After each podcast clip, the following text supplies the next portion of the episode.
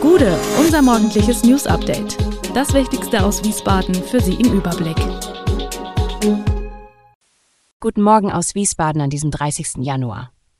Immer mehr Aggressionen gegenüber Kommunalpolitiker, Millionen Bahnkunden können aufatmen und Verdi hat für kommenden Freitag zu ganztägigen Warnstreiks im öffentlichen Personennahverkehr aufgerufen. Das und mehr gibt es heute für Sie im Podcast. Täglich werden drastische Beleidigungen und Gewaltandrohungen gegenüber Kommunalpolitikern in Deutschland geäußert. Aggressionen gegenüber Kommunalpolitikern nehmen zu. Sie sind nah dran an den Menschen, lokal bekannt und müssen Entscheidungen treffen und kommunizieren, die die Bürger direkt betreffen.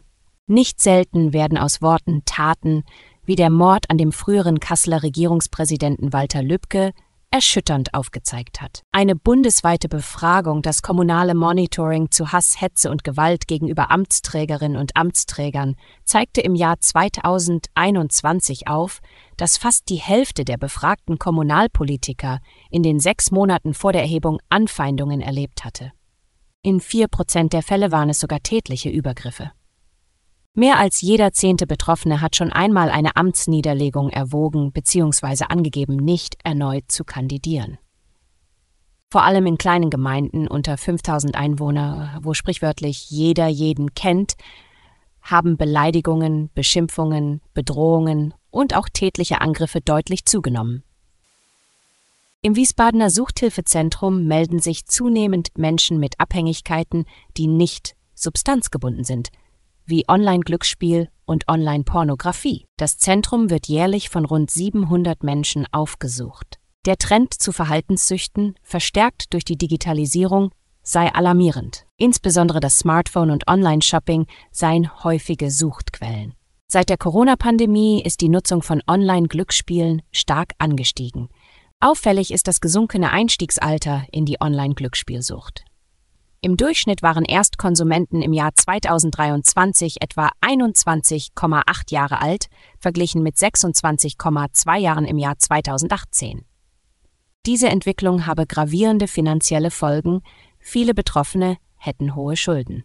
Zusätzlich zu den finanziellen Problemen litten viele an Depressionen und Suizidgedanken. Parallel zur Online-Glücksspielsucht ist auch die Zahl der Menschen, die von Online-Sexsucht betroffen sind, in Wiesbaden gestiegen. Die leichte Verfügbarkeit von Online-Sexinhalten und die erhöhten Online-Zeiten spielen hierbei eine große Rolle. Vor allem Männer suchen Hilfe im Suchthilfezentrum, aber Studien deuten darauf hin, dass auch Frauen betroffen sein könnten. Millionen Bahnkunden können aufatmen, zumindest vorerst. Die Gewerkschaft der Lokführer GDL hat sich mit dem Bahnvorstand auf Eckpunkte für Tarifgespräche geeinigt und den Streik vorzeitig beendet. Nun wollen beide Parteien bis zum 3. März einen Abschluss festzurren.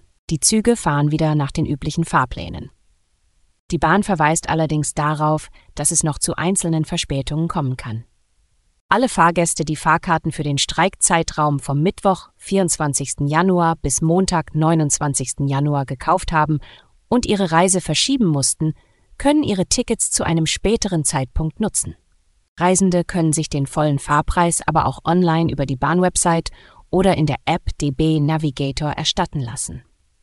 Kosten für die Nutzung eines Autos oder Mietwagens werden laut der Verbraucherzentrale nicht erstattet. Bahn und GDL haben bis einschließlich Sonntag, 3. März eine Friedenspflicht vereinbart. Also drohen in diesem Zeitraum keine neuen Streiks. Grundsätzlich sind vom Montag, 4. März an aber sofort wieder Arbeitsniederlegungen möglich.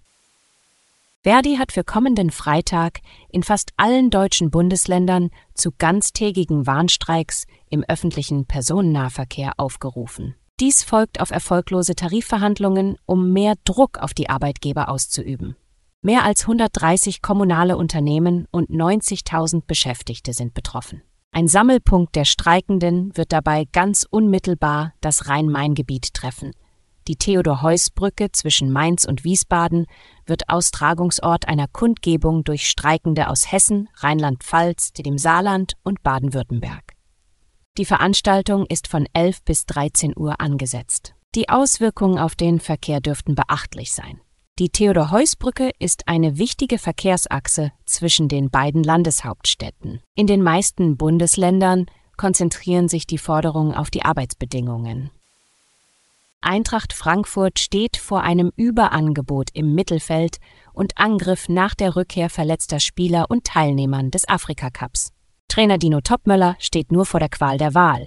Im Mittelfeld sind Sebastian Rode, Elias Kiri, Fares Chebi und Mario Götze wieder verfügbar. Im Angriff kehrt Omar Mamouche zurück. Zudem könnte Neuzugang Aurel Amenda die Abwehr verstärken und Verhandlungen laufen mit Paris Saint-Germain um Stürmer Hugo Ekitike. Topmöller muss auch entscheiden, welche Spieler für die Conference League nachgemeldet werden, wobei nur ein Platz neben den Neuzugängen Donny van de Beek und Sascha Kalajdzic frei ist. Die Eintracht plant eventuell Spieler wie Paxton Aronson und Jessic Ngankam auszuleihen, um den Kader zu optimieren und jungen Spielern mehr Praxis zu ermöglichen. Alle Infos zu diesen Themen und noch viel mehr finden Sie stets aktuell auf www.wiesbadener-co.de. Gude Wiesbaden ist eine Produktion der VRM von Allgemeiner Zeitung, Wiesbadener Kurier, Echo Online und Mittelhessen.de. Redaktion und Produktion die NewsmanagerInnen der VRM. Ihr erreicht uns per Mail an audio.vrm.de.